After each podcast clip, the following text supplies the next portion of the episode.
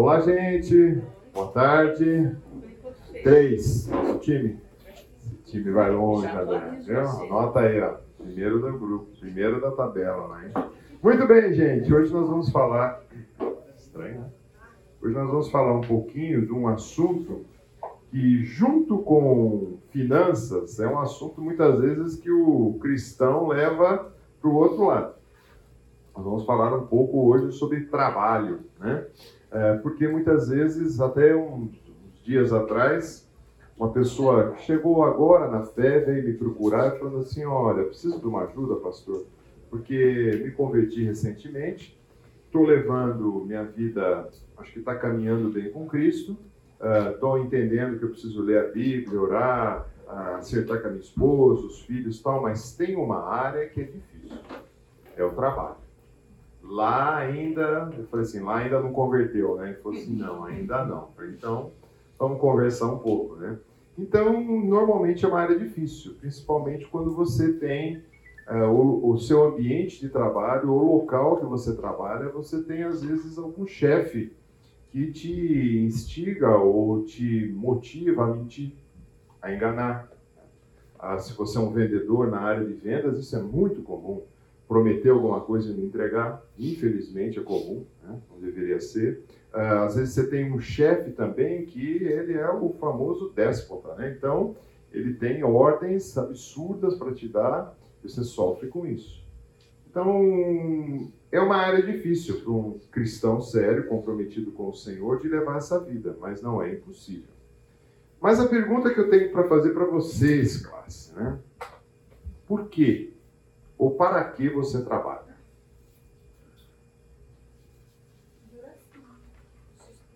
Sustento.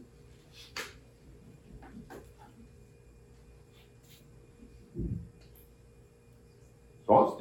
Sustento. Mais sustento. Sustento. Sustento. Sustento. Então, se você tivesse sustento, você ficava em casa o dia inteiro ali, na boa, tranquilo, né? Só isso não botei nessa listona? Estraguei uma. Hã? Adoração. Eu acho que é uma maneira de você estar tá cumprindo uma ordenança. Né? Ordenança. Trabalhar não só para si, mas para ter com que ajudar os outros também. Hum, tem ordenança, mas é realização. Realização.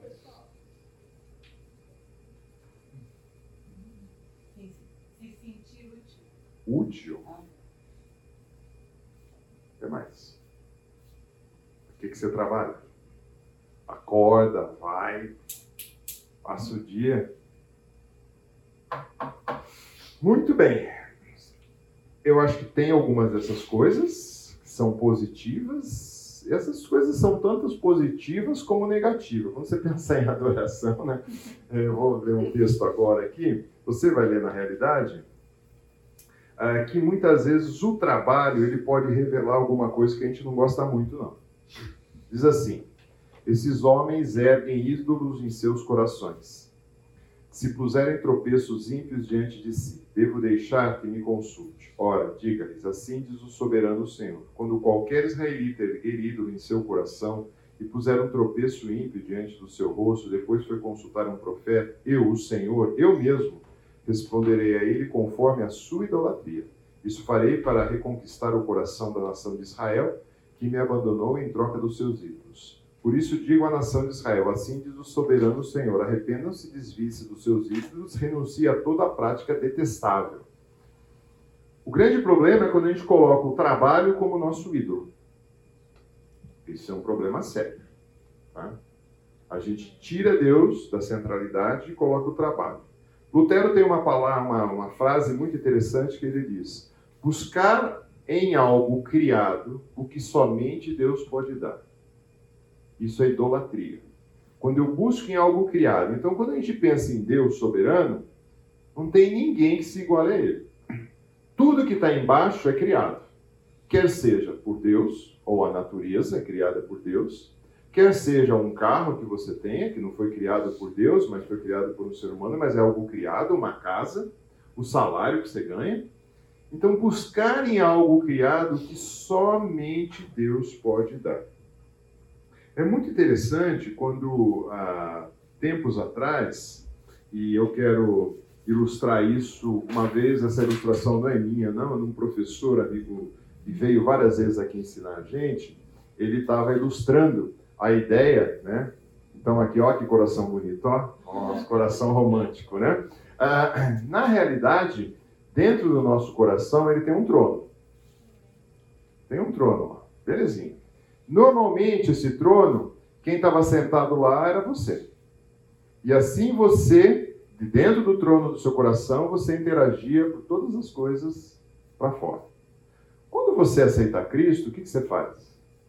Você tira esse eu, ele fica aqui, e Cristo fica aqui. Então você tem os seus desejos, mas eles são submissos a Cristo e aí ele interage com ele. O que, que é a adoração? Nada mais é do que eu querendo todo momento voltar a sentar nesse trono. E também existem alguns desejos que são muito legítimos. Para aqueles que são muitas vezes pais aqui, um desejo legítimo é dar uma boa escola para os filhos. É um, é um desejo legítimo. Tem algum pecado nisso? Não, não tem. É um desejo bom. Quando isso se torna um desejo mal? Mas torna um desejo mal? Torna. Então, isso foi exemplo da nossa vida, que nós, durante muitos anos, de certa forma, idolatramos isso aqui. Então, tudo que a gente tinha que trabalhar, se esforçar, onde morar, o que fazer, girava em torno disso aqui. Então, o que, que ficou nesse trono? Ficou a escola de filhos. Então, eu me devotava a isso. Então, todas as coisas. Então, um desejo que normalmente é um desejo bom, legítimo, mas o que acontece? Quando todos os seus esforços estão voltados para ele, vira um ídolo na sua vida. Então, o que a gente tem que fazer? O acabar com o ídolo. E o Senhor Deus já fala isso aonde? Em, Êxodo, gente. Quando ele dá os dez mandamentos, ele vai dizer assim: não adorará e não dará cultos, porque eu sou o seu único Deus. Não vai fazer imagem, não vai fazer nada. Então, muitas vezes nós temos, como diz o texto lá de Ezequiel, nós temos imagens no nosso, ou ídolos no nosso coração. Porque você vai falar assim, não, mas não tem um ídolo, né? Eu não tenho em casa uma estatueta que eu me reverencie, não tenho nada disso. Mas com o passar do tempo, com o caminhar da cultura, a gente vai vendo várias fórmulas ou vários modelos de ídolos. Na cultura egípcia, eles tinham vários deuses que eles cultuavam. Um deus para cada situação e muitas vezes deuses que iam interferir na natureza. Quando você passa para a cultura grego ou romana, ele tinha também o seu panteão, o seu panteão de deuses. Quando você vai para as culturas mais animistas, que seriam os indígenas, eles cultuam o que? A lua, o sol, o que vai trazer chuva, o que não vai, são ídolos. Mas quando a gente caminha mais um pouquinho com a sociedade, né, hoje isso é um ídolo. Né? Ah, até esse ídolo simbólico ali na, na, Wall Street, nos Estados Unidos, tem lá aquele touro que todo mundo passa por lá, vai tirar foto com ele, vai ver. É um ídolo. Mas também, na nossa cultura, ídolos pode ser o trabalho. É, tanto para homem como mulher. Eu vou falar um geral, a Rose vai entrar já já no ambiente feminino também e o trabalho. Né? Então aí, mas o que acontece? às vezes vira de fato, mas é uma coisa boa, como a gente viu, não é? Aqui, dá sustento, um local onde eu mostro adoração a Deus, é uma ordenança trabalhar, eu tenho realização, é algo útil. Então você vê, não há nada de mal nisso, concorda? Mas o problema é quando esse trabalho ele vai e rouba aqui e tira o Senhor da centralidade e ele torna o seu Deus. Aí o que acontece? Quando nós temos um Deus que não é o Senhor, todas as coisas precisam ser devotas a Ele. Então eu quero apresentar para vocês um pouquinho das distorções ou visões distorcidas que nós temos do trabalho. Nós temos a primeira visão distorcida do trabalho é que o trabalho é ruim. Porque nós viver, viemos numa sociedade onde foi primeiro uh, a visão de trabalho era essa visão escrava, escravocrata, que quem trabalhava era a classe mais pobre, mais rechaçado. Ou depois, quando chegam os imigrantes que vêm ah, para trabalhar no Brasil, eles vêm o quê? Para trabalhar em lavouras de café, de algodão e assim por diante. Então eram vistos como? Eram vistos como pessoas de segunda categoria, porque eles trabalhavam. Né? Então era considerado escravo, pessoas de segunda categoria. E assim, muitas vezes, a gente tem uma visão distorcida e fala: o trabalho é ruim. O trabalho não é ruim. Tá? E eu vou mostrar isso com versículos bíblicos. Pois, assim, pois foram acabados os céus, a terra e todo o seu exército. E havendo Deus terminado no sétimo dia a sua obra, o seu trabalho, então Deus trabalhou que fizera descansou nesse dia de toda a sua obra, do todo o trabalho que ele fez. Bom, se o trabalho é algo ruim, então Deus fez coisa ruim. Não, Deus fez coisa boa. Então o trabalho é algo bom.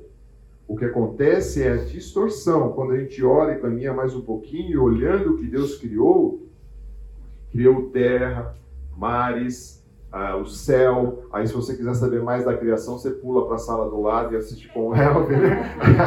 ah, flor, a parte floral, aço, seres aquáticos, tudo, tudo, tudo, tudo, tudo. O Senhor criou. Então, o trabalho é algo bom. Então, quando está ali no jardim, o homem é separado, a mulher é separado para cultivar, para cuidar do jardim. Mas teve um problema. E aí é que o trabalho passou a ser penoso, que foi a queda. Então a segunda distorção é que as pessoas vão olhar e vai falar assim: não, não, o trabalho é ruim. Não, só após a queda ele passa a ser, não é ruim, ele passa a ser penoso. Veja bem, tomou pois o Senhor Deus o homem e o colocou no jardim do Éden para o quê? Cultivar. A palavra cultivar significa labutar, trabalhar, fazer um trabalho árduo, servir a outros e aguardar, proteger, viciar, vigiar, observar. Então, quando foi criado o trabalho, a queda não fez o trabalho ficar ruim, fez o trabalho ficar o quê? Difícil. O trabalho passa a ficar difícil, com dificuldade. E essa dificuldade a gente olha, e Adão disse, visto que atendesse a voz da sua mulher, comesse da árvore que era ordenada que não comesse, maldita a terra por tua causa. E em fadigas, opa, entrou a questão de cansaço. Antes Adão ia trabalhar e ia ficar cansado. Então, se você está cansado de trabalhar, joga essa conta lá para Adão. É Adão que é o responsável. Obterá dela o sustento durante o dia de sua vida, e ela produzirá também cardos e abrolhos, ou seja, vai surgir algo, erva daninha, dificuldade e você comerá da erva do campo, e no suor do teu rosto comerá o teu pão, até que retorne à terra. Então, após a queda, o trabalho não ficou ruim. O trabalho ficou com consequências que não são agradáveis. Mas ele continua sendo trabalho. Tem um livro, esse livro aqui, eu gosto muito dele. Esse livro do Timothy Keller, ele fala sobre como integrar fé e trabalho. É um livro que vale a pena. E essa frase ele diz: O que significa o fato do trabalho ser infrutífero? Significa que em todo o nosso trabalho antevemos mais do que conseguimos realizar, tanto pela falta de habilidade como a resistência ao redor. Então, muitas vezes a gente vê que o trabalho não anda, não produz nada, é infrutífero. Por quê? Porque muitas vezes a gente começa a imaginar o que vai fazer e a gente sofre por antecipação e não conseguimos realizar nada. Ou muitas vezes a gente tem oposição ao redor. Mas pensando ainda também uh, nessa questão do trabalho e o que aconteceu, né, as ervas daninhas, espinhos, começam a nascer na terra. No jardim perfeito não tinha essas coisas. Então aí precisa ter um trabalho extra para limpar isso, senão não dá para produzir. Então a queda fez isso. Há uma terceira distorção também que o trabalho é quando foi dado aqui o relato de realização. A gente tem que tomar muito cuidado com essa questão, porque muitas vezes a gente acha que uma distorção, o trabalho é um fim em si mesmo. Pois que aproveitará o homem se ganhar o mundo inteiro e perder a sua alma? O que dará o homem em troca da sua alma? O trabalho do tolo deixa tão exausto que ele nem consegue achar o caminho da casa. Né?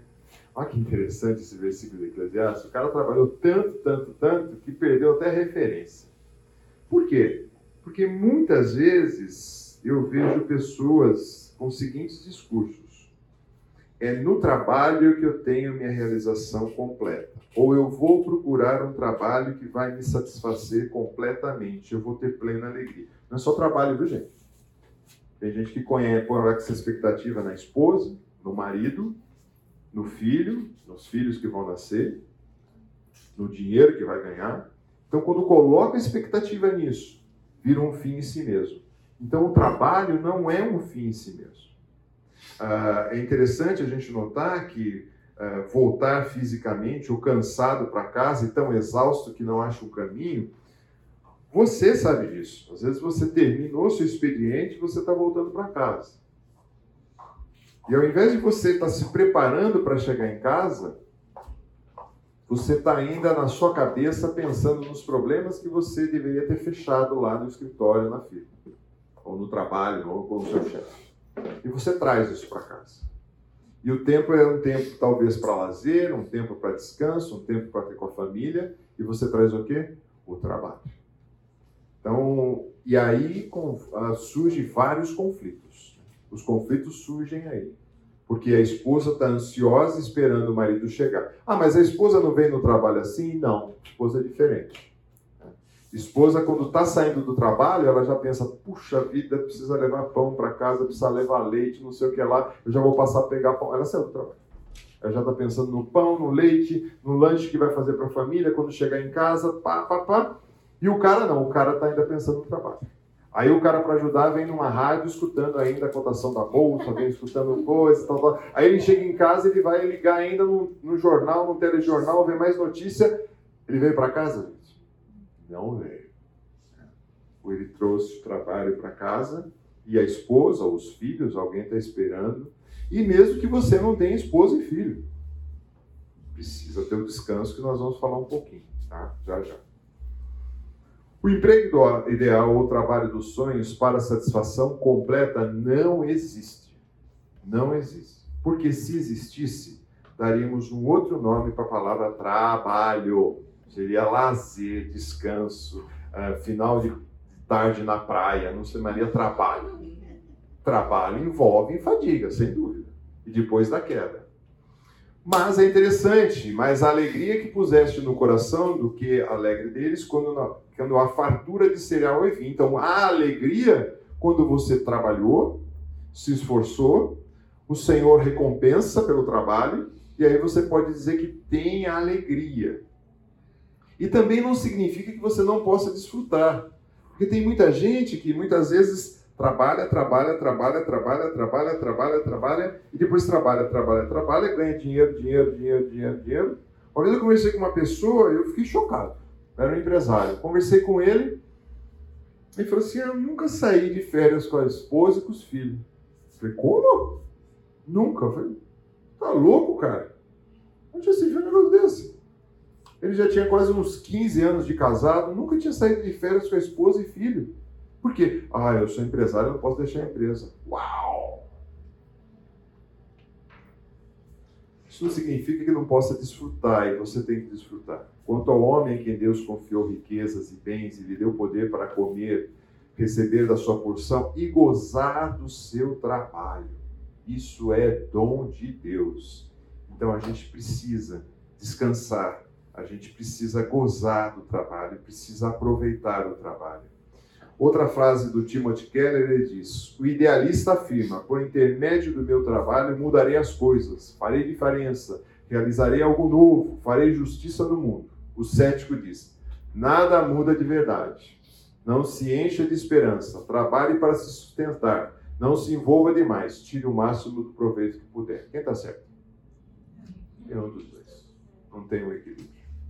Então, muitas vezes tem um idealista, não, porque esse trabalho vai mudar o mundo, vai fazer. E tem outro que fala, não resolve nada. Né? Então, eu vou fingir de abajur aqui dentro do escritório, Porque assim eu estou aqui, dou luz, mas não produzo nada. Né? É muito interessante porque tinha um colega de trabalho, eu trabalhei uma vez no banco, né?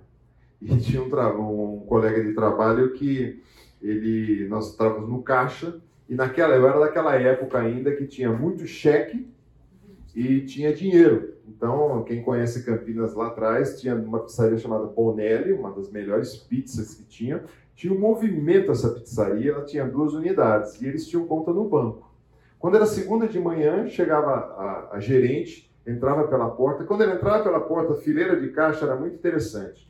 Tinha eu, um cristão, e a outra moça que era cristã, e os outros dois não. Quando ela entrava pela porta, ela entrava normalmente com uma sacola desse tamanho. O que, que tinha lá dentro? Um punhado de cheque desse tamanho e um punhadão de dinheiro. O que, que o caixa tem que fazer? Conferir tudo, um por um.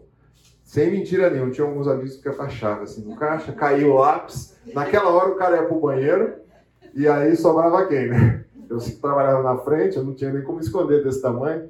Daqui, a gente gastava ali um bom tempo conferindo o cheque, carimbando o cheque.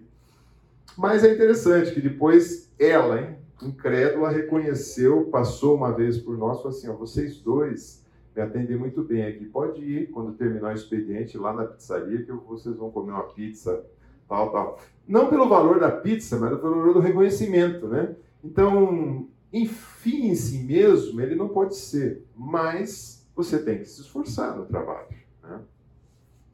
Outra distorção equivocada, né? trabalhar para ficar rico. Porque as riquezas não duram para sempre, nem a coroa de geração em geração, diz Provérbios. No Novo Testamento vai dizer: exorta os ricos do presente séculos que não sejam orgulhosos, nem deposita a esperança na instabilidade da riqueza, mas em Deus, que tudo proporciona ricamente para seu aprazimento. Ou seja, Deus proporciona recursos para você desfrutar, para ser aprazimento. Mas não significa que você precisa querer e buscar desesperadamente a riqueza. Ser rico é uma consequência. Alguns vão ter mais dinheiro que outros, isso é um fato. Tem gente que tem a mão boa para fazer dinheiro, tem gente que não. E não é porque a pessoa esbanja. Deus falou, essa é a sua condição e é uma realidade. Mas você tem que trabalhar. Lembra de uma das primeiras aulas que nós apresentamos um gráfico, né? Daquele círculo das prioridades, né? falando que Deus no centro, a minha vida, então, muitas vezes esse círculo fica desse tamanho. O trabalho toma muito do seu tempo, quase não sobra tempo para o lazer, quase não sobra tempo para a família, para as coisas da igreja e qualquer outra coisa. O trabalho, então, aquele círculo, ele fica torto, ele fica disforme. Então, há uma distorção da ideia de se ficar rico. Tá? O texto vai dizer também em Timóteo: os que querem ficar rico Pô, tinha isso já no primeiro século. Tinha alguns irmãos da igreja que queriam ficar ricos. Caem em tentação e cilada em muitas concupiscências insensatas e perniciosas, as quais afogam os homens na ruína e perdição. Porque o amor, o dinheiro é a raiz de todos os males, e alguns nessa cobiça se desviam da fé e a si mesmos se atormentam com muitas dores. Os que querem ficar ricos cair em cilada. Então, livre-se dessas distorções que nós apresentamos rapidamente. Alguma dúvida, alguma questão até aqui? Vai, Rose.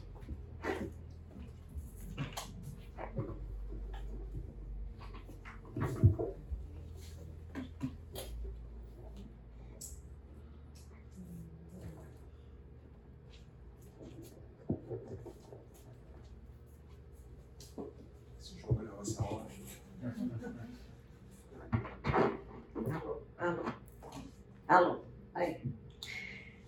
É, eu vou falar um pouquinho do, da mulher no trabalho. Né? É, é, bem comum algumas pessoas me perguntarem se mulher deve ou não trabalhar fora de casa, porque a gente já trabalha bastante, né?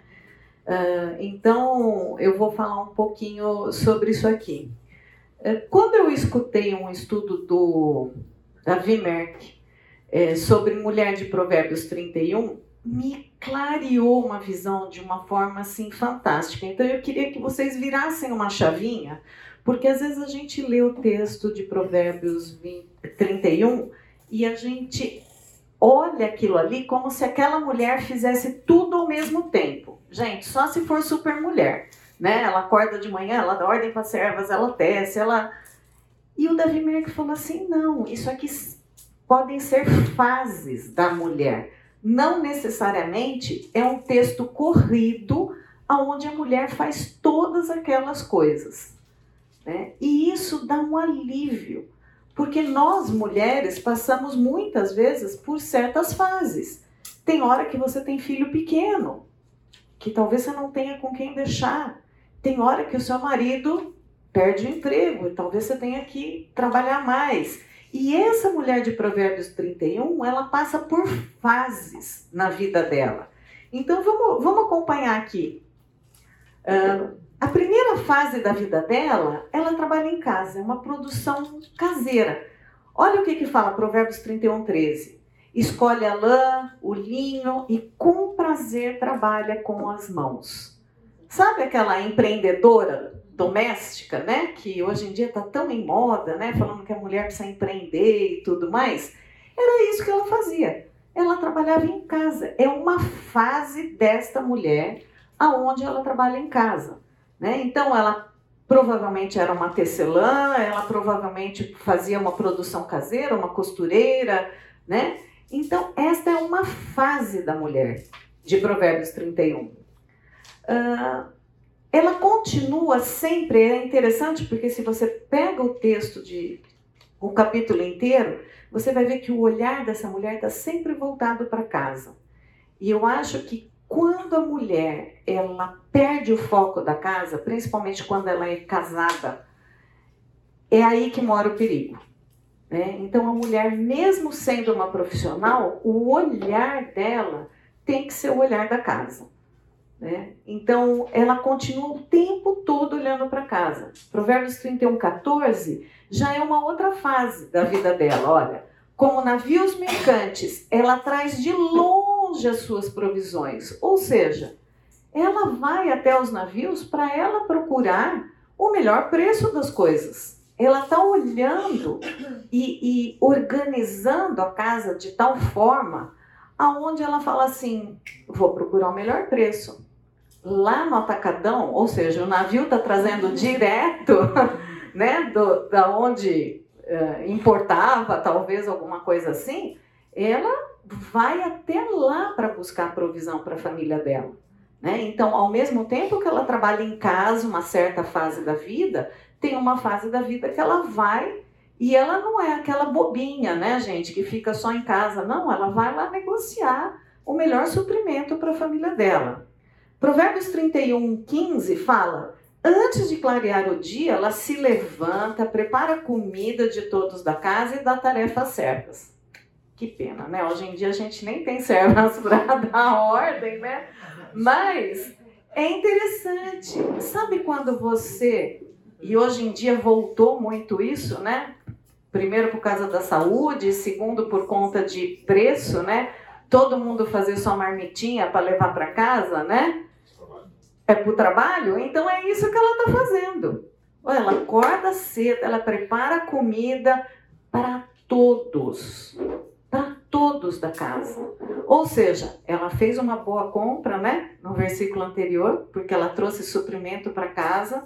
Ela levanta antes de todo mundo, ela prepara a comida de todo mundo. Sabe aquela coisa que vai saindo e vai dando a, a quentinha para cada um lá, né? A sua malinha térmica para cada um. Então, essa mulher, embora ela trabalhe, o olhar dela está sempre voltado para o suprimento da casa.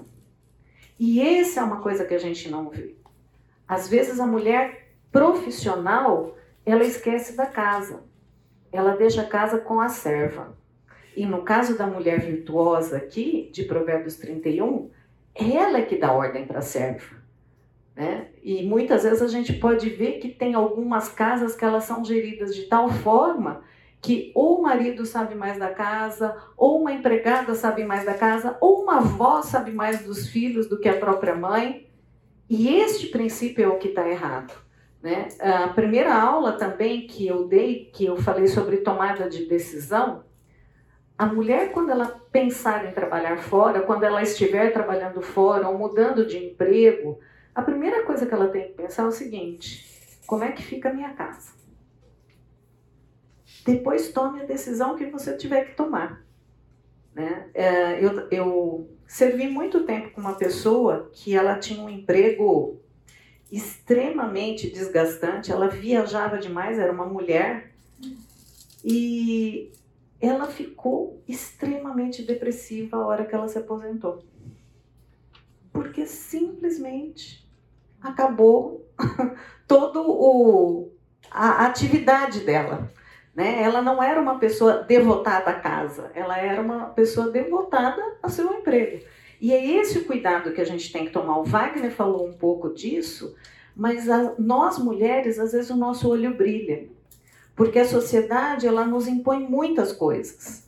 Né? Nós temos que ter aí 120 pares de sapato. né? Todo mundo tem que parecer que tem 20 anos. Né? Todo mundo tem que ser magro. Essas coisas custam caro. Manter essas coisas fica muito caro. Né? Hoje é uma roupa, amanhã é outra, depois é outra, depois é outra. E é sem fim a imposição que tem sobre a mulher.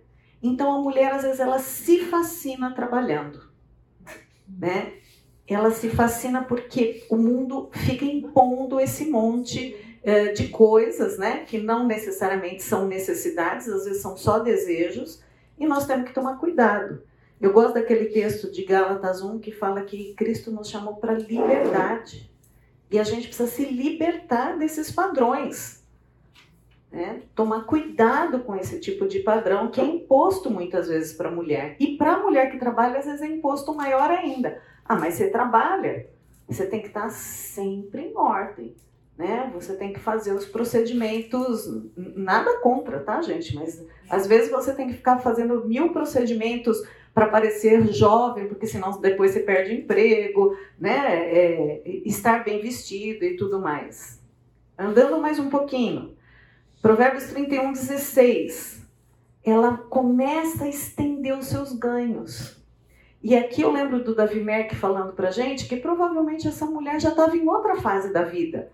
Talvez os filhos não tivessem tão pequenos, não demandava tanto ela precisar ficar em casa. E olha o que, que fala aqui: ela avalia um campo e compra. E com o que ganha, ela planta uma vinha. Agora ela já não está mais tecendo lã, tá vendo? Ela agora virou é, empreendedora, ela é provavelmente uma corretora de imóveis aqui. E ela tem uma vinícola, né? Então.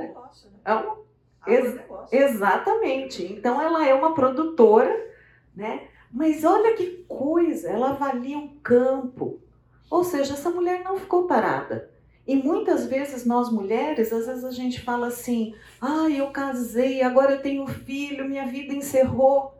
Gente, eu lembro que uma vez uma moça veio me procurar, ela estava com três crianças pequenas, eu falei assim: calma, pode ser que você. Ela, para que, que eu estudei? Eu falei: calma, é uma fase da sua vida. E por isso que eu falo para vocês, a descoberta de que esse texto não era um texto corrido, mas que eram fases da vida dessa mulher, ele é muito enriquecedor. Muito enriquecedor. Né? Eu lembro que eu tive uma fase que eu fiquei dois anos sem trabalhar, porque o Wagner viajava e meus pais não moravam em Campinas e a minha sogra, o meu sogro tinha acabado de falecer, ela teve que voltar a trabalhar. Eu tinha duas crianças pequenas e eu falava assim: o que, que eu vou fazer com as crianças? Eu não tive filho para outro criar, né? E aí eu tive que dar uma parada. Aqueles dois anos, nós vendíamos o almoço para comer a janta, né, amor? Porque nossas finanças foram lá embaixo. Mas eu fiz uma escolha. Falei, não, espera um pouquinho, tem um, é um período. Vai chegar uma hora que eu vou poder voltar a trabalhar, né? Foi muito difícil. Mas chegou uma hora que eu falei, opa, pera lá. E é lógico, eu olhava e falava, para que, que eu estudei? Eu falo Gugu Dadá o dia inteiro, porque eu tinha os dois bem pequenininho e ele saía de segunda, voltava de sexta, a única coisa que ele trazia para casa era roupa para lavar. Né? Porque naquela época o Brasil estava numa crise violenta, ele era vendedor E muitas vezes não vendia nada. Ele, a única coisa que vinha era roupa suja, né? Eu falava assim, nossa, mas eu sou viúva de um marido vivo, né? Porque o cara não aparece. Vocês terem mais uma noção, a Isabela não ia no colo dele. Porque ele ficava tanto tempo fora de casa que ela não sabia quem era aquele ser que de vez em quando aparecia com uma malinha em casa, né? É uma fase difícil. Depois, Deus me deu a oportunidade de, opa, agora você volta, né? Uh, Provérbios 31, 17 fala: entrega-se com vontade ao seu trabalho, seus braços são fortes e vigorosos. Ou seja, ela está ralando. Não sabemos por quê. Às vezes a mulher se debruça mais no trabalho. Às vezes o marido perdeu o emprego, estão num, num, numa rotina, ou oh, vamos aumentar a carga de trabalho, porque nós vamos construir nossa casinha, nós vamos comprar. Então não tem problema.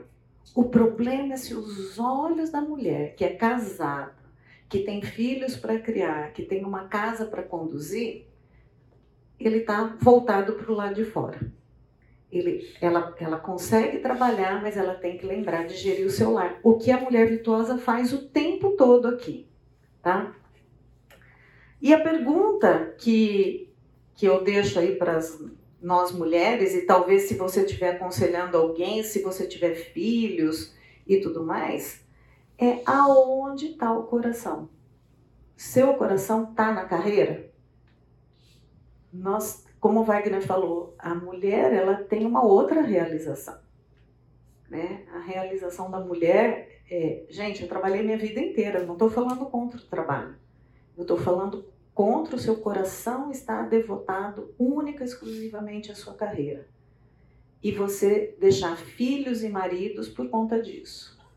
Né? Nós não fazemos aliança com trabalho, nós fazemos aliança com marido. Né? E nós não temos filho para terceiros criarem. Né? Então, não é a igreja que cria seu filho, não é a escola que cria seu filho, não é a avó que cria seu filho, não é babá nem empregada que cria seu filho. Então, nós temos que tomar cuidado de onde está o nosso coração. Né? E muitas vezes a mulher que está completamente devotada à carreira, ela comete alguns erros. Ela enche os filhos de bens materiais, porque ela sente culpa de estar fora de casa muito tempo. Então ela, não, eu estou trabalhando, mas olha só, eu pude dar tal tênis, eu pude dar tal roupa, eu pude dar tal viagem, né? Outra coisa, ela não deixa muitas vezes a pessoa devotada completamente à carreira, ela não deixa o filho sofrer todas as necessidades que ele precisa sofrer. Ou tipo, consequências dos seus erros. Então, ela vai numa reunião de pais e a professora fala assim: as notas estão baixas, provavelmente ele vai repetir de ano. Aquela mãe se enfurece com a escola. Em vez dela entender, poxa vida, eu acho que eu não estou ajudando tanto, talvez ele sinta minha falta, talvez. Ela se enfurece com a escola. Então é aquela. Eu até coloquei: ninguém mexe com meu filho. Né? Então é uma mulher que tem um poder e, e que ela exerce um poder exagerado porque muitas vezes ela está se sentindo culpada. Ela sabe que ela tinha um outro papel para cumprir e às vezes não dá para cumprir os dois papéis. Por isso ela tem que ter um equilíbrio e saber, opa, esse emprego é para mim? Né? Eu me lembro uma vez que eu estava conversando com uma jovem, ela estava para prestar vestibular e eu perguntei o que, que ela ia fazer. Ela falou assim: meu pai e minha mãe me orientaram a escolher uma carreira que eu possa ter horários flexíveis. Gente, aquilo me encantou. Me encantou. Porque eu falei assim: olha que é, consciência que esses pais tiveram de fazer com que aquela moça pensasse numa carreira onde se um dia ela fosse mãe, se um dia ela fosse esposa, ela pudesse dançar com seus horários, né? E hoje em dia, será que é assim que a gente cria nossas meninas? Né? Quantas vezes eu não vejo mulheres passando semanas, meses em treinamento, uh, em reuniões fora do seu lar? Né? Então, vamos tomar cuidado com que tipo de informação a gente tem dado para a mulher. Não é errado trabalhar. O errado muitas vezes é você não voltar os seus olhos para o celular, que é uma coisa que você, que Deus espera de você. É, não é, eu já tinha falado, né, um pouquinho sobre a culpa, que muitas vezes a mulher ela quer dar os bens materiais por conta de culpa que ela sente, né? Uh, 1 Coríntios 4, 7 diz: quem é você, eh, quem é quem é que fez você superior aos outros? Por acaso não foi Deus que lhe deu tudo que você tem? Então por que que você fica todo orgulhoso como se você não fosse que não tu, Então por, por que é que você fica orgulhoso com, como se o que você tem não fosse dado por Deus? É, essa, essa tradução é na linguagem de hoje. Eu gosto de pensar nisso é, a gente olhar e às vezes falar: ah, mas é a minha carreira, eu estudei para isso, eu preciso. Né? Gente, foi dado por Deus um intelecto para você estudar, o um emprego que você tem. Né? Nós precisamos lembrar que não são conquistas nossas, são conquistas que Deus nos permitiu. Né? Então, quando Wagner fala da idolatria no trabalho, às vezes a gente pega isso com toda a garra. E hoje em dia o feminismo ele ataca a mulher tremendamente, tremendamente. Que nós precisamos, nós não podemos depender de um homem porque vai que eu me separe. Né? As mulheres pensam muito nisso hoje em dia. Eu preciso ter uma carreira, um ganho, porque eu não posso depender de homem. Gente, não é dependência, é ser uma só carne. Né? Então, tem que tomar cuidado com esse tipo de pensamento que o mundo tem colocado. Né? Então, o que, que é ser uma mulher de sucesso? Né? O mundo fala que é você ser independente. Provérbios 31 fala o seguinte: a mulher que teme o Senhor será louvada. Isso é ser mulher de sucesso em Provérbios 31. Então ela pode sair trabalhar, pode ser que tenha hora que ela trabalhe em casa com as próprias mãos, pode ser que tenha hora que ela vai fazer compra lá no atacadão, pode ser tem hora que ela compre um campo. Mas a mulher que teme ao Senhor, essa é a mulher de sucesso de Provérbios 31. Nós podemos trabalhar no que for, mas o nosso temor tem que ser ao Senhor. É. Nós vamos parar um pouquinho depois? Então tá bom. A gente dá um intervalinho e volto depois. Então vamos lá, gente. Quando o texto fala que é, a mulher que teme o Senhor será louvada, esse temer ele significa ter um relacionamento com o Senhor. Não é ter medo do Senhor, mas é se relacionar com o Senhor. É cumprir os mandamentos. Então, uh, esse sucesso, ele não cai do céu. Né? Você precisa criar um relacionamento com o Senhor para temer o Senhor. Né? E temendo o Senhor, você vai olhar os princípios bíblicos e olhar o seu trabalho e falar, tá equilibrado? Né? Eu consigo ou não consigo gerir minha casa da forma como Deus espera que eu faça? Né? Uh, não é um fardo grande nas costas da mulher é ser cristã de verdade. É, então, muitas vezes a mulher fala assim: ah, mas a gente tem um fardo maior do que o do homem, porque a gente trabalha fora, trabalha em casa. É, são é, perspectivas diferentes. Né? Então, o homem tem o seu papel dado por Deus, a mulher tem o seu papel dado por Deus. E a semana que vem nós vamos falar que todos nós precisamos servir. E se o seu trabalho impede você de servir o Senhor também, tem alguma coisa errada com isso. É, eu quero falar agora de uma parte delicada, que é a postura que muitas vezes homens e mulheres têm no seu trabalho. O trabalho ele ficou muito, como é que eu diria, permissivo em várias áreas. Né? Antigamente você se arrumava para sair, trabalhar, você tinha uma certa conduta que era esperada, Hoje em dia está tudo tão informal e essa informalidade ela é confundida com muita intimidade dos colegas de trabalho. E eu acho que todos vocês sabem do que eu estou falando. Né? Então, ética é um conjunto de regras, de conduta que um, de um indivíduo ou de um grupo. E honestidade é o decoro, né? Você ter um, uma certa forma de agir, de vestir e tudo mais, e observa rigorosamente os deveres moral e da justiça. Então, antigamente, existia toda uma, uma pompa quase.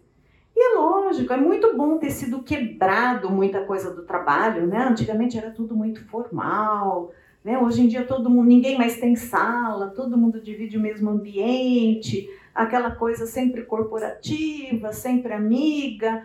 E essa coisa tem passado um pouco dos limites. Né? Uh, as pessoas têm ficado muito à vontade no seu ambiente de trabalho. Né? Isso faz com que abra-se uma porta imensa para o pecado. Né? Muitas vezes, das pessoas com quem a gente precisa conversar, que buscam aconselhamento, tem grandes estresses entre marido e mulher por conta do comportamento de um ou de outro dentro do seu ambiente de trabalho. Uma liberdade excessiva, intimidade excessiva, é, falta de modos, falta de compostura, né, como se diria antigamente. É, as pessoas elas contam suas aventuras do final de semana umas para as outras e aqueles detalhes picantes, dividem vídeos e vocês que são do mundo corporativo sabem do que eu estou falando. Quantas vezes a gente não entra numa loja e às vezes você percebe um gerente que passa a mão na sua vendedora, na nossa frente às vezes, aquela intimidade, sabe aquela mãozinha que corre nas costas. E isso é uma coisa que tem sido muito comum. Muito comum. E cabe a cada um de nós ter uma postura diante dos colegas de trabalho. Eles não são a sua intimidade, eles são pessoas com as quais você divide uma tarefa. Não necessariamente você precisa dividir sua vida, muito menos a sua intimidade com essas pessoas. Nós, como cristãos, nós temos que saber se comportar. Às vezes a gente fala tanto de ética no trabalho e a gente acha que a ética no trabalho é só trabalhar direito, não roubar o patrão. Mas a forma como a gente se porta também é assim. Eu me lembro de uma moça uma vez que me procurou e ela falou assim: Olha, a funcionária do meu marido chega a tal hora, a hora que ela acabou o serviço, ela é extremamente competente, mas ela resolve entrar no banheiro e sair com a sua roupa da malhação falou assim: a roupa dela de ir para academia é um horror. Mas ela se troca no ambiente de trabalho. Às vezes ela chega mais cedo para se pentear no ambiente de trabalho. E as coisas começaram, gente, a se confundir demais. O nosso local de trabalho é nosso local de trabalho. Não é a intimidade da sua casa. E se colegas de trabalho seu, do seu esposo, ficam dividindo as intimidades dele, vocês precisam colocar uma barreira nisso. Né? Tira-se o sapato, não se veste mais com, com uma certa ordem, muito menos com decência, e a gente precisa tomar cuidado disso. E muitas vezes você não está fazendo, mas um colega seu está fazendo e põe em risco a fidelidade do seu cônjuge ou a forma como ele te enxerga. Porque às vezes é uma outra pessoa do trabalho que é super liberal, mas o seu marido ou a sua esposa convive com aquela pessoa.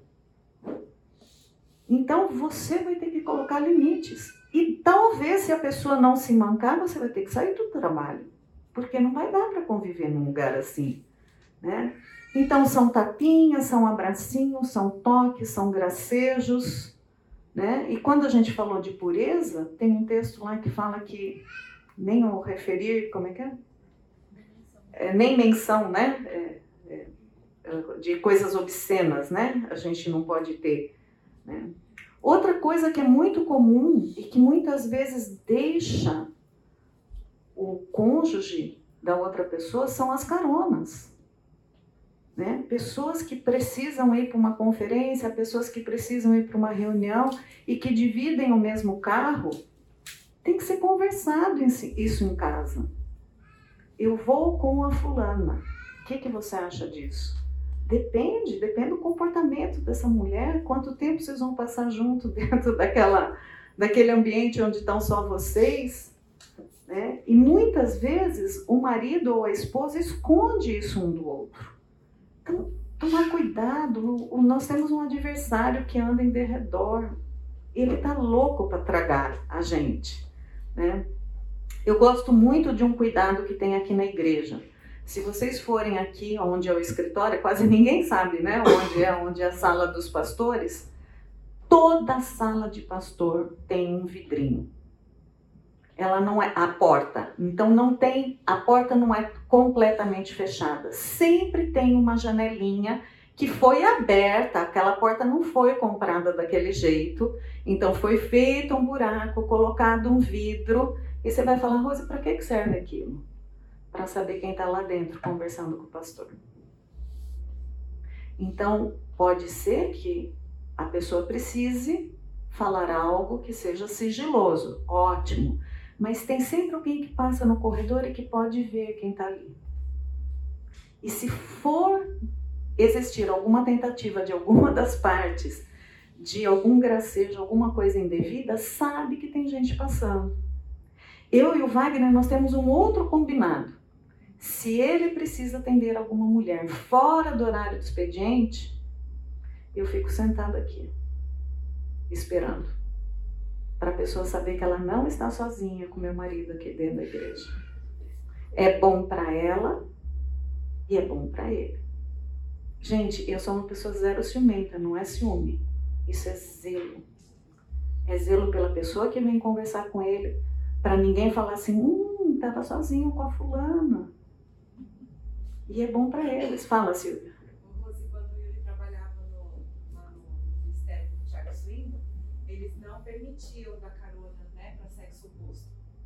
Eu, eu, eu não quero ser radical, mas eu acho uma providência. Eu já sequei lágrimas de mulheres que realmente ficam muito mal com esse tipo de situação. Por isso que eu quis entrar nesses pontos. Eu falo que a parte mais chatinha fica para mim, né? Sempre as exortações. Isso é legal. Né? E, e uma coisa, gente, que eu escuto muito, e às vezes ou do marido ou da mulher, ah, mas se eu não fizer, pega mal. Eu deixei até a frase. Pega mal. Quem você quer agradar? O nosso Deus, ele sabe do que a gente precisa, sabe do suprimento que nós temos que ter. E se você tiver que pedir demissão de um emprego porque tem uma conduta inadequada, não é porque você está achando que o emprego é chatinho, não, tá, gente? Eu estou falando de condutas que põem em risco, fazem você pecar, põem em risco, às vezes, até a sua família. Fala, Fábio. Só, só lembrei que a situação mais complicada do carona é a viagem do trabalho. Né? Exatamente. Aonde depois todo mundo vai para as festinhas, né? que se comemoram aquilo. 1 Coríntios 7 fala: Mas o que se casou cuida das coisas do mundo, de como agradar a esposa. E assim está dividido. Também a mulher, tanto a viúva como a virgem, cuida das coisas do Senhor, para ser santa, assim como, como no corpo, como no espírito. A que se casou, porém, se preocupa com as coisas do mundo, de como agradar o marido. Então, essa história que às vezes o marido e a mulher falam assim: não, mas eu tenho que agradar meu trabalho, senão eu perco meu emprego. Gente, é um agradando ao outro primeiro. Então, por isso essas conversas, elas precisam acontecer. Eu vou trabalhar com fulana, tenho um projeto para desenvolver com tal pessoa. Né? Eu me lembro uma vez uma pessoa que foi assediada, é, uma mulher, o marido foi lá conversar com o colega de trabalho. Falou assim: sua conduta vai continuar essa? Olha que gentileza, né? Não é ciúme isso, gente, é zelo, é a carne da carne dele. Ele foi cuidar dela. E foi bonzinho ainda. E foi bonzinho, né? Que não sentou.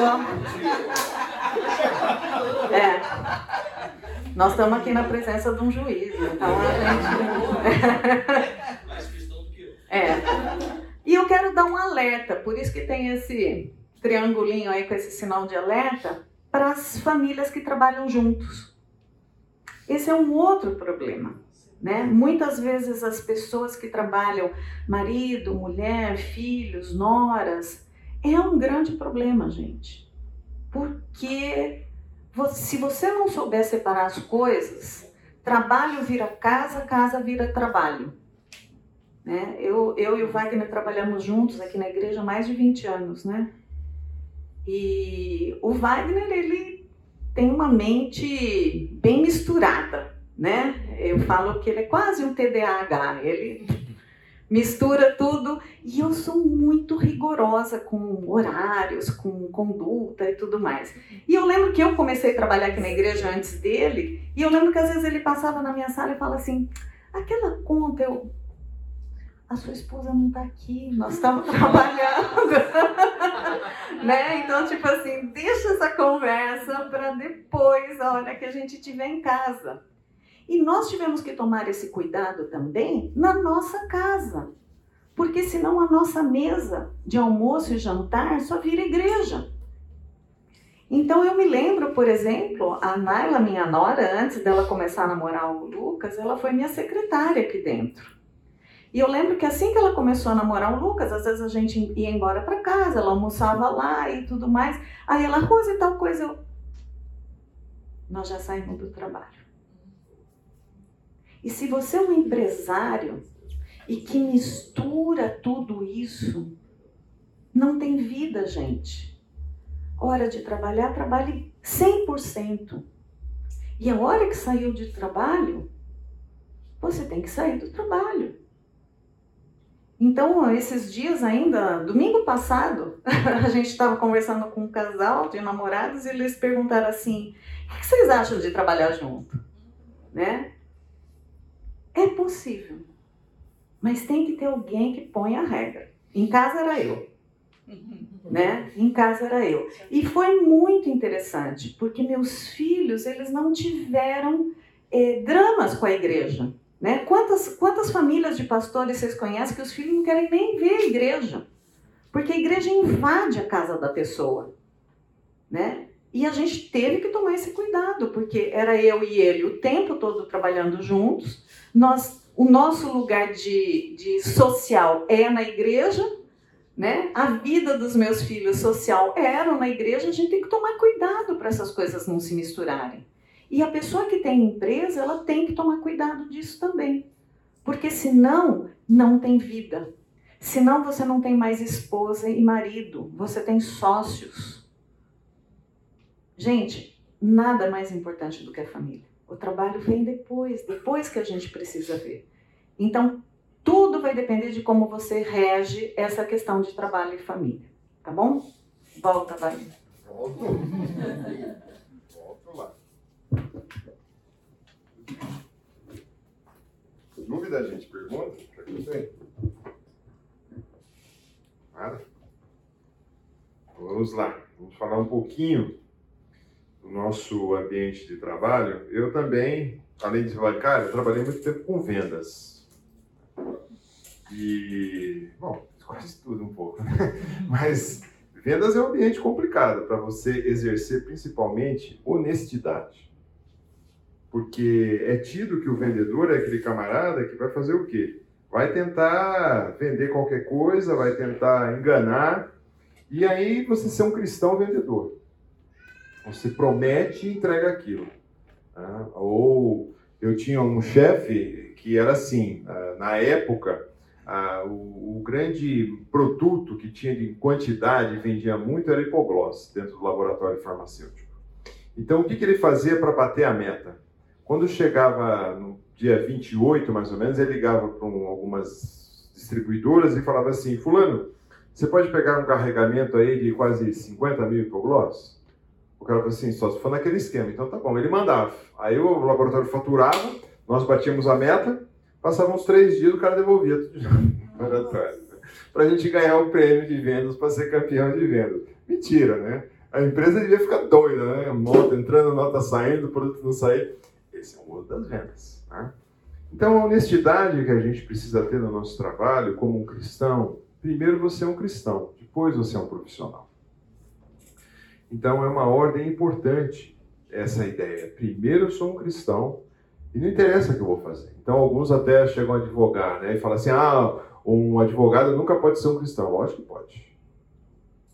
Qualquer pessoa pode exercer algumas funções. É lógico, né? Você não vai falar assim, ah, eu vou ser traficante. Aí não, né? Não, não dá para ajustar essas coisas. Mas o cristão, ele pode exercer o seu trabalho. E muitas vezes vai ter algum problema. Uma vez eu fui concorrer a uma vaga e precis... a gente precisava daquele emprego, o cara foi me entrevistar e ele virou para mim e falou assim: Ah, você. E é interessante, na ficha de cadastro tinha assim: uh, se fumava ou não fumava e religião. Eu falei, que pergunta, logo assim, em cima, né? O cara já quer se separar, né? E aí, quando ele começou a me entrevistar, ele falou assim: Bom, eu tô vendo aqui que você pôs que é cristão, evangélico e tal. Eu falei: Sou. E como é que você faz fazer sendo vendedor? Você não tem ambição? Eu falei: rapaz, se eu responder que eu não tenho ambição, não ganho emprego. Se eu responder que eu sou ambição, o que, que eu faço com a ambição no trabalho? Né? Eu falei assim: depende do que você entende por ambição. Se a ambição é eu poder dar um sustento digno para minha família, se eu puder, na hora, do momento adequado, sair de férias, passear e ter um recurso, assim, assim, então você pode colocar na fichinha que eu sou ambicioso. Mas ser ambicioso para você é a qualquer custo ganhar dinheiro, então eu não sou. Poxa, tá bom. Fui contratado, viu, gente? Contratado Por isso precisa falar a verdade. Trabalhar para adquirir um tesouro como língua falsa é vaidade e laço mortal. Então a gente tem que tomar muito cuidado com o que você vai falar no seu trabalho. Tem que falar a verdade. Tiago vai dizer, eu gosto muito desse texto de Tiago, que diz assim: De uma boca procede bênçãos e maldição, meus irmãos, não é conveniente que essas coisas sejam assim. Acaso pode uma fonte jorrar no mesmo lugar água doce e água amargosa? Não dá. Ou uma fonte tem água doce ou água amargosa. Caso meu irmão pode uma figueira produzir azeitona e videira e a videira figo, não dá. Tampouco uma fonte pode jogar água salgada e água doce. Então, da boca de um cristão que professa ser um cristão, que vem do domingo da igreja, por isso que o curso chama Vida Cristã Integral. Você vem no domingo da igreja, louva a Deus, escuta a mensagem, chega na segunda-feira, o chefe fala, mente no relatório. Você vai mentir? Não, não vai mentir. Bom, se você não vai mentir, o que vai acontecer? Talvez você tenha que começar a distribuir currículo, né? você vai ser mandado embora. Mas quem você quer agradar? Voltamos à pergunta que a Rose fez. Né? Então, a falar a verdade, nós precisamos, é uma questão de honestidade. Acima de tudo, porém, meus irmãos, não jureis nem pelo céu, nem pela terra, nem por qualquer outro voto, antes seja o seu sim, sim e o não, não. O que passa disso, você cai em juízo. Então, quando você for conversar, você tem que falar a verdade, você tem que estabelecer as bases. Vou entregar esse esse relatório. Não vou entregar esse relatório. Precisa agir com verdade, com honestidade. Na área de vendas, em qualquer área. É importante falar a verdade. Além de falar a verdade, também suborno. Né? Tem um amigo nosso que ele trabalha com vendas também. A empresa dele é uma multinacional é, americana que não aceita de jeito nenhum suborno. E ele trabalha muito para prefeituras né, no Brasil. E ele pegou e pegou o pessoal da prefeitura, pôs dentro do carro saiu daqui da prefeitura, Campinas, antes de chegar no pedágio, os caras já estavam negociando quanto ia ser a parte deles. Ele já deu a volta no pedágio, veio embora, perdeu a venda. Né? Ah, então, o suborno, infelizmente, vira no nosso país quase ah, algo já institucionalizado. Se não tiver o suborno, não funcionam as coisas. Né? como nós, como filhos de Deus, temos que ser diferentes. Os bens que facilmente se ganha, esses diminuem. Mas o que ajunta a força do trabalho será aumentado. Eu trabalhei numa empresa, como a Rose citou, uma empresa metalúrgica, numa época terrível do Brasil. O Brasil estava parado, parado, parado, não vendia nada, plano Collor. Foi triste, foi duro aquilo lá. Né? A indústria estava parada, o equipamento que eu vendia era muito caro. E eu ia nos compradores e eles olhavam para mim e falavam assim: ah, tá bom. Quando falou tá bom, né? E como é que nós vamos fechar esse negócio? Falei assim, assim, assim, ah, tá. Não fechava. Aí depois descobri. Aquele comprador ele era corrupto, ele só vendia através de chamada bola ou propina. E nunca consegui vender nada, até que passou uns dois anos, um ano, eu soube que o cara foi mandado embora. Eu falei, puxa, pelo menos uma justiça nessa história. Não vendi nada para ele, né? Mas os bens que facilmente se ganham, esses diminuem. Não torça a justiça e não fará acepção de pessoas, nem tomará suborno. Deuteronômio está dizendo isso. Porquanto o suborno cega os olhos dos sábios e subverte a causa do justo. Olha que forte isso. A causa do justo é trocada, é subvertida, é modificada porque a pessoa foi subornada. Então, a palavra de Deus explica e tem vários outros subornos. Pedra mágica é o suborno aos olhos de quem dá. E para onde quer que se volte, terá o seu proveito. Ou seja, é algo mágico, vamos subornar. O perverso aceita suborno secretamente para, ver, para perverter a vereda da justiça. Então, o perverso aceita suborno. O que é ávido por lucro desonesta transtorna a sua casa, mas o que odeia o suborno, esse viverá. Então, quando a gente pensa nisso, né, infelizmente, é, eu lembro uma vez também no, no, ramo farmacêutico, a gente tinha apresentava nota de refeição para é, ser reembolsado. E tinha, e eu trabalhava numa multinacional alemã, né, é, na época, um dos maiores laboratórios do mundo. E um dos nossos companheiros de trabalho teve uma excelente ideia. Ele falou assim: olha, a gente deve fazer o seguinte: como a verba de alimentação é 50 reais, 30 reais, sei lá quanto era, 50 reais, vamos fazer o seguinte: todo mundo pega agora, vai almoçar, pega uma nota de 100 reais para forçar a empresa a aumentar o nosso valor de reembolso. Eu olhei para ele e falei assim: não, você está brincando. Nós aqui, em Campinas, está de São Paulo, né, no interior, vamos fazer pressão para uma multinacional alemã, o mundo inteiro vai olhar para a gente e falar assim, puxa, porque a gente não consegue pagar o almoço, nós vamos aumentar. Pensa bem se isso funciona. Né? E sem contar que é uma mentira, né? Você está pegando algo que você não pagou por aquilo. Então, não são coisas grandes, gente, são coisas pequenas. Uma notinha fiscal, um, num comentário, num exemplo, uh, numa, um cafezinho que o cara quer passar, pagar para você. Muito cuidado com o suborno. Começa pequeno. Não acredita que aqueles caras que entram em grandes casos de suborno, eles começaram com coisa grande. Não. Foram começando com pequenininho, pequenininho, pequenininho, até se tornar algo grande. Né? E a gente, infelizmente, toda semana você tem notícia disso na mídia, de suborno as autoridades e assim por diante, infelizmente. Mas quando está no mundo é uma coisa, a gente tem que estar tá atento, nós que somos filhos de Deus, nós temos que fazer essa diferença, senão fica complicado. Honrar o prazo. Por que isso é importante? Porque muitas vezes você não entrega as coisas por preguiça. O preguiçoso mete a mão no prato e não quer ter trabalho nem de levar a boca. Ó, isso é preguiçoso mesmo, hein? Olha a preguiça, hein? O preguiço morre desejando porque as suas mãos recusam trabalhar. Porquanto, uh, porque quando ainda convosco vos ordenamos isso, se alguém não quer trabalhar, que também não coma. Lá a igreja de Tessalônica passava por isso, porque falou que Jesus ia voltar. Ele falou, pô, Jesus vai voltar, legal, então para que nós vamos trabalhar? Então, eu posso chegar para vocês e falar assim: Jesus vai voltar. Você fala, ah, legal, amanhã eu peço as contas. Vou ficar em casa, ou vou comer na casa do vizinho, né? E aí Paulo falou: ah, é isso que você quer? Então, o que, que vai acontecer? Você também não come. É muito interessante, né? A gente pensar a preguiça, né? É, a gente precisa ser diligente no nosso trabalho. A gente precisa honrar os prazos que tem para se entregar as coisas afirmar os prazos e falar: vou entregar na hora certa, vou entregar o que precisa ser entregue, da forma certa. Porque é interessante, porque senão a gente muitas vezes inverte as coisas. Honestidade também é hora de trabalhar, é hora de trabalhar. Não é ficar zanzeando na, nas mídias sociais, exceto se caso o André. O André pode, né? Porque o André mexe com a mídia social da igreja, então ele tem que divulgar, tem que fazer, tem que caçar imagens, aí é outra história. Mas muitas vezes você sabe o que eu estou falando, né? Ao invés de estar ali no trabalho, você está no WhatsApp, você está no Instagram, no Face e assim por diante. O que trabalha com mão remissa empobrece, mas a mão do dirigente vem a enriquecer-se.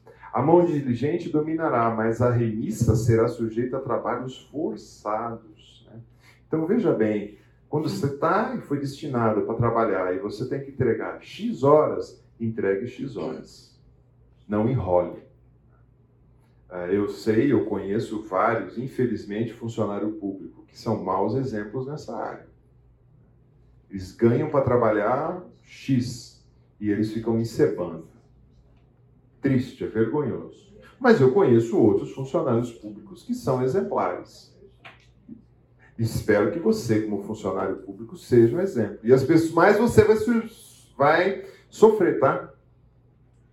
Oi. Na verdade, né, mediante a isso, é, você está roubando o. Isso, exatamente. Você vendeu o seu X horas do seu tempo. Exatamente, exatamente. Você está roubando. Você está roubando. E no funcionalismo público, quando você está trabalhando honestamente para aquilo que você foi contratado e o outro quer fazer corpo mole, nossa, vira uma pressão danada. Por que, que você está fazendo isso? É uma pressão violenta. Não é só funcionalismo. Não, né? É, né? É, pastor também. mundo corporativo. Pastor também. Pastor também. De vez em quando a gente Tem muito pastor também. tem muito pastor folgado, viu, gente? Tem, tem sim. Você, É, você começa a trabalhar direito, caras falam, mano, o que, que você está fazendo? é, tá louco? Que isso? Por quê? Não, pode, pode reduzir. Que coisa. É, você vai criar problema para mim. É isso aí. Você vai criar problema para mim. Né? É.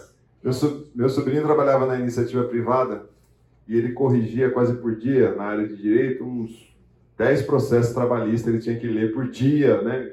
Caminhar, tal, tal, tal. Aí ele foi para uma repetição pública.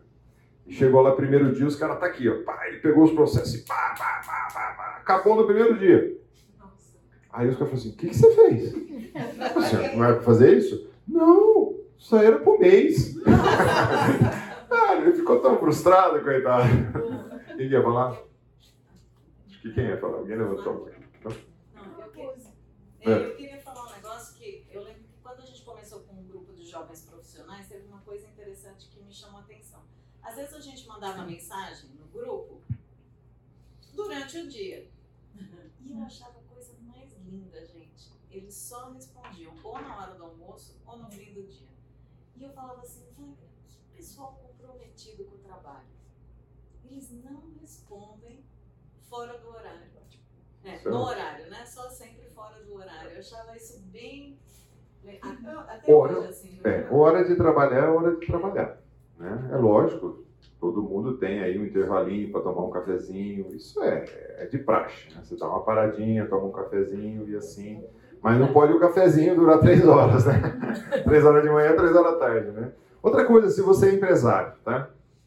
Ah, Romanos 4,4 diz: Ora, ao que trabalha, o salário não é considerado favor, mas é dívida. Então, para aquele que é um empresário, ele tem que ser honesto. Calma que vai ter a, a, a volta também, tá? O empresário tem que ser honesto, contratar e pagar. Pois a Escritura declara: não amorda- amordace o boi quando pisa o trigo, e ainda o trabalhador é digno do seu salário. O empresário tem que pagar o salário que combinou, que contratou. É, há também, é, 2 Timóteo 2,6, a dizer: o lavrador que trabalha deve ser o primeiro a participar dos frutos, mas Tiago vai dizer também: eis que o salário dos trabalhadores que ceifaram os vossos campos e que vocês foram, foi retirado com fraude, está clamando, e o clamor dos ceifeiros penetraram até os ouvidos do Senhor dos Exércitos. Então, quando você é um empresário, contratou um serviço, ah, mas eu não sou empresário, então você contratou um jardineiro, você contratou um piscineiro, você contratou uma auxiliar lá para o seu serviço da casa, e você não honra esse trabalho, sabe quem você está ofendendo? O Senhor. Porque o clamor dessas pessoas chegam para quem? Para o Senhor. E é Ele que está olhando e fala assim: "Ei, você não está honrando aquilo que você fez. Ainda mais quando você é crente, pior ainda. Então, pagar honestamente. Além disso, tratar corretamente. Tá? Você tem que tratar o seu funcionário de forma correta. E vós, senhores, de igual modo, proceder para com eles, deixando as ameaças. Ali no Novo Testamento tinha ameaça até de bater mesmo, né? Mas era outro modelo ali de escravidão, né? Saber que o Senhor, tanto deles como vós, está nos céus, para que ele não, para ele não há acepção de pessoas. Colossenses também é um, quase um texto espelho desse, Senhor, tratai com os servos com justiça e equidade, certo de que também vocês têm um Senhor no céu. Então, ou seja, você que é chefe, você que manda, você que é. Tome cuidado. Você tem um que está olhando. E também, por um outro lado, né, tem também a ideia do roubar. Né? Tem a ideia de roubar. Quanto a vós outros servos, obedecei os vossos senhores segundo a carne, com o temor e tremor, na sinceridade do vosso coração, como a Cristo. Não servindo à vista para agradar aos homens, mas como servo de Cristo, fazendo de coração a vontade de Deus, servindo de boa vontade como ao Senhor, não como ao homem, certo de cada um que fizer alguma coisa boa, receberá isso outra vez do Senhor, que seja servo, quer seja livre. Então, quando falar aqui adoração, é aí que entra. Tá? Quando você está trabalhando, quer seja na repartição pública, quer seja na sua empresa, quer seja você é funcionário, quer seja em casa, se você olhar e falar assim, eu estou trabalhando para esse meu supervisor aqui, está tudo errado. Você trabalha como quem? A Cristo. Então o seu chefe é Jesus Cristo. É ele que você está fazendo serviço. Então você tem que virar essa chave. Então eu não posso roubar de Jesus. E eu estou fazendo como se fosse, como diz aqui, como ao Senhor. Então eu não, não vou trabalhar para aquela empresa, porque tem muitos. Eu achei muito interessante, tinha uma época que a gente fazia um, ponto de evangelismo dentro ali do Empório do Nono, na virada para os funcionários, né? principalmente os garçons. Na virada que os garçons estavam saindo da manhã e estavam chegando da noite, a gente sentava numa mesa e tinha um bate-papo com quem quisesse. Normalmente tinha uns 10, 12 ali que ficavam, né? E tinha um cozinheiro, que ele era crente, eu achava muito boas expressões dele, né? Era um, baiano, um baiano meio arretado e ele falava assim, ó, ele falava para os outros que eram mais novos, veja bem, vocês têm que fazer muito bem o seu serviço. O chefe aqui tem que ganhar bastante dinheiro, viu, gente? Porque se ele ganhar dinheiro, vai repartir com a gente. Agora, se ele for mal, a gente vai ser despedido. Uma visão, até que de certa forma, é adequada. Porque muitas vezes tem muito funcionário que quer prejudicar a empresa ou o chefe. Só que quem está prejudicando? É ele, ele vai ser mandado embora. Né? Wagner, geralmente a pessoa fala assim, não, eu vou embora, esse chefe aqui está ganhando minhas custas. Agora, qual que é a ideia? Né? Você foi contratado para o chefe ganhar nas suas custas mesmo. Né? para que você também vai ganhar. É lógico, faça o seu acordo adequado, né? Agora com o irmão, né? Tem a questão do irmão também. O texto vai dizer: todos os servos que estão debaixo do jugo considerem digno de honra o próprio Senhor, para que o nome de Deus e a doutrina não sejam blasfemados. Também os que têm Senhor fiel, não trate com desrespeito. Porque o irmão, pelo contrário, trabalha ainda mais. Opa! Se você tem um irmão que é seu chefe, crente, trabalha mais, pois ele que partilha do bom serviço e é crente e amado, ensina e recomenda essas coisas. Opa, então eu devo trabalhar para um irmão até mais do que para o outro. E normalmente não é assim.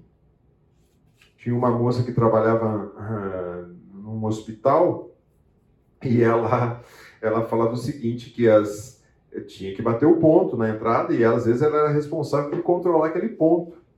E algumas irmãzinhas chegavam lá e falavam assim: e hoje não deu certo, cheguei atrasado, dá um jeito para mim aí. Eu falei assim: não vou dar jeito nenhum. Não, mas você não é irmã? Dá um jeito. Olha só, está chegando atrasado por motivo fútil e ainda culpa a outra, falando que é irmã. Não, não. Né? Nós temos que tratar com respeito tratar com equidade aqueles que são os chefes, que são cristãos. Porque Deus deu essa colocação. Tá? E também honestidade com seu descanso. Tá? Isso é algo importantíssimo. Né? Doce é o sono do trabalhador, diz Eclesiastes. Então você precisa, tem todo o texto aí, você tem direito a um descanso diário, a um descanso semanal e a um descanso anual. Você precisa fazer uso disso. Porque se você não fizer isso, aquele gráfico que eu mostrei lá vai ficar distorcido. Sua família sofre, sua saúde vai embora. Você precisa desfrutar de descanso. Às vezes, dependendo do seu trabalho, você precisa tirar mini férias no dia. Swindoll usa um, um dos livros dele, é muito interessante. Às vezes você tirar um pequeno período do dia para fazer uma mini férias de talvez meia horinha. Você vai, para, uh, às vezes A gente às vezes fazia isso quando a Rosa estava aqui, a gente saía, tomava um café e voltava. Tomava fora daqui e voltava.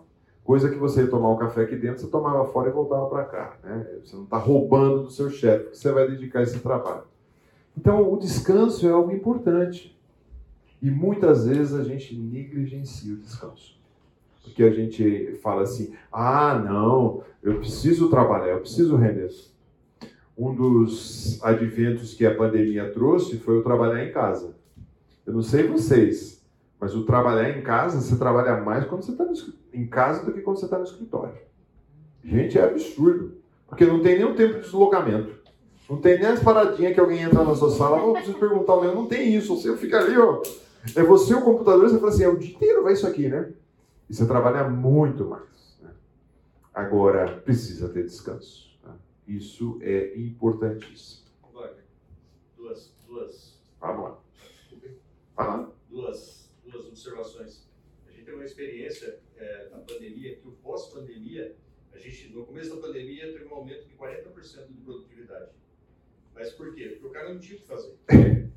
Então, ele só podia trabalhar, ele não podia sair, não podia fazer nada. O pós-pandemia com o home office hoje, a gente está perdendo 40% de, de, de desempenho. Por quê? Distração. Cara, distração. É isso aí. Esse, esse, é um, esse é um ponto que, que a gente percebeu que o, o, o home office foi muito bom, teve um pico, mas como hoje você tem muita distração. E o outro ponto é que quando a gente olha para a criação e olha Deus descansando, né? É, eu acho que até, até isso o pecado corrompeu. Porque a gente, quando fala de descanso hoje, o que, que você faz? Você sai de férias, vai lá para Disney e volta pior do que você foi. Você descansou, né? Não é descanso, é entretenimento. E as pessoas às vezes não têm essa, essa, essa maturidade de entender o que é descanso e o que que é. É, o, a gente tem um, o exemplo principal do Senhor Jesus, do, do próprio Deus. Ele cria todas as coisas. Agora, ele é Deus. Por que, que ele precisa descansar? Pensa friamente. Não precisa. Mas por que, que ele descansa? Para ensinar. Para mostrar para a gente precisar parar. E outra coisa que acontece também é que muitas vezes no home aí, a pessoal, às vezes, trabalha só para um, trabalha para quatro, cinco ao mesmo tempo também. Aproveita e já vai, já trabalha para 4, 5. Concluindo, trabalho é uma ferramenta do supridor, ou está errada essa frase aqui, trabalho é uma ferramenta que o supridor, o Senhor bondoso e amoroso, coloca para todos nós. Quer seja casa, quer seja né? E nós temos que ser um diferencial. Tá? Brilhe a luz de vocês diante de todos os homens. Então, no local, no ambiente do seu trabalho, você tem que ser reconhecido como um filho de Deus. Que as, o que as suas mãos tiverem a fazer, que o façam com toda a força, pois quando você morrer na sepultura, para onde você vai, não há atividade, nem planejamento, e não há conhecimento, nem sabedoria. Então, o que te vier a mão fazer, faça. E tudo o que fizer, faça com todo o coração para com o Senhor e não para homens, sabendo que receberão do Senhor a recompensa da herança e a Cristo é o Senhor que você está servindo. Esse tem que ser o nosso referencial. Se você é um empresário, se você é um profissional autônomo, se você é nessa visão que você tem que ter. A glória de Deus que está acima de tudo. Perguntas, questões? Se não, vou orar. Vamos orar então. Deus, obrigado porque o Senhor criou o trabalho.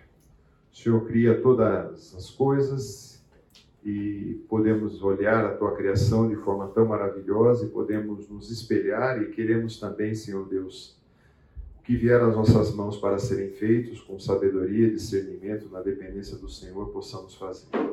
Pedimos também entendimento e necessidade quando precisamos de um descanso, que o Senhor nos ajude. Por tudo que aprendemos hoje, que possamos refletir na nossa vida e ter uma vida que seja alinhada, Senhor, com aquilo que o Senhor espera de nós. É no nome e por amor de Cristo que nós oramos. Amém. Amém. Gente.